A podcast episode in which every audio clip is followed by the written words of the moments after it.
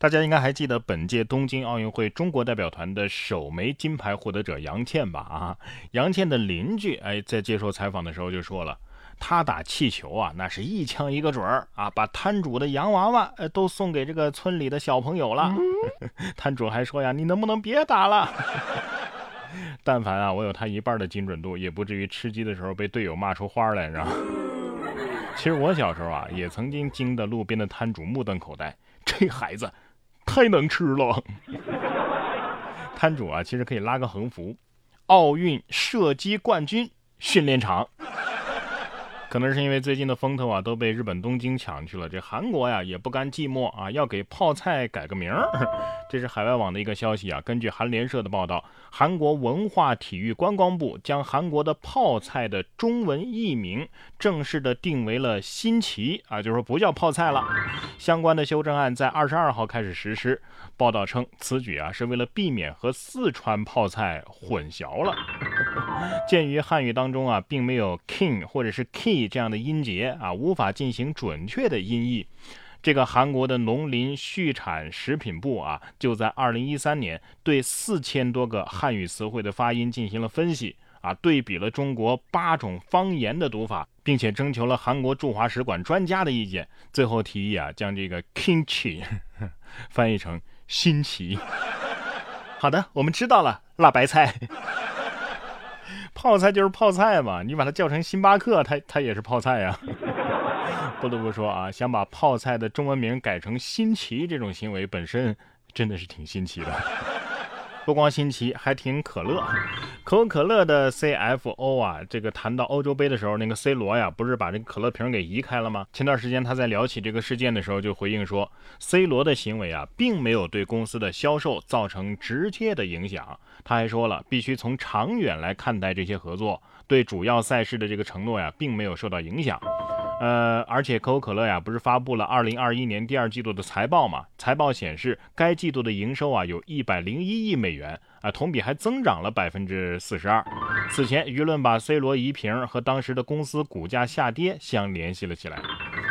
哎呀，说明在喝可乐这件事情上，这个 C 罗也没什么影响力嘛。也是啊，这个我们又不是世界足球先生，我们又不是运动员，我们爱爱喝就喝呗，是吧？贵公司啊，也应该意识到，其实这也未必是你们的营销啊成功啊，最大的原因可能是呢，天气热了啊，喝饮料的本来就多了，是吧？这天气一热呀，人的脾气啊也容易暴躁。近日在江苏的淮安，有位男子马某啊，就借着酒劲儿，在群里和一个陌生男子对骂之后啊，约架。呃，马某呢？不顾酒后驾车是立即赴约啊！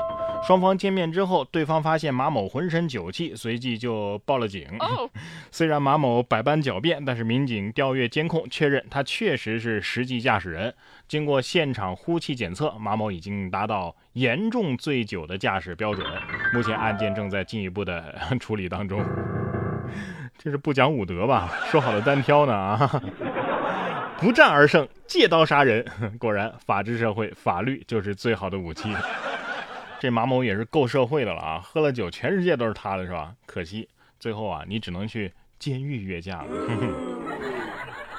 下面要说的这位孩子啊，也挺彪啊，也是一位马先生的遭遇。近日，北京马先生发现自家的这个车标啊，被人给人为的弄坏了。呃，查了监控之后，发现。哎，是我小儿子干的。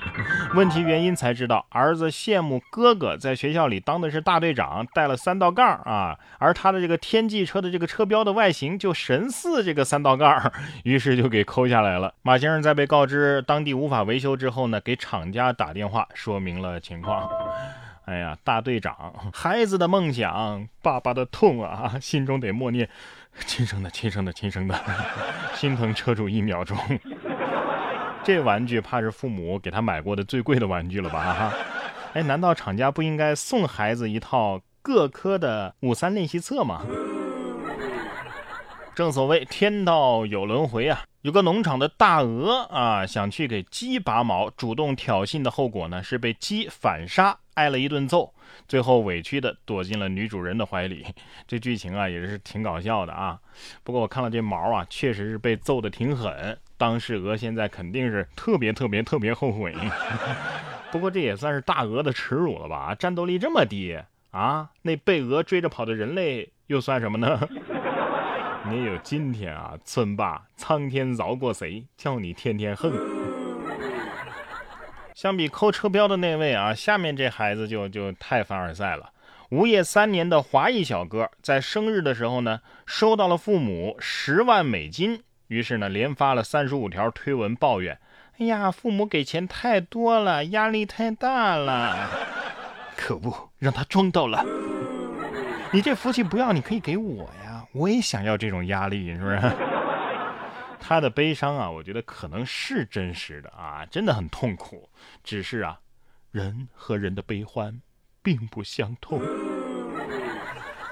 像这个小哥的父母啊，那无疑就是这个社会啊，生活在金字塔塔尖的那一群人。而我们普通人想要在生活上、事业上更进一步，获得更多的收益，实现更多的价值，其实也可以用到金字塔原理。我相信啊，有很多人都在自己的生活当中有过这样的经历，脑子里明明有一大堆的东西，有很多的话想说，可是话到嘴边呢，就是说不出来。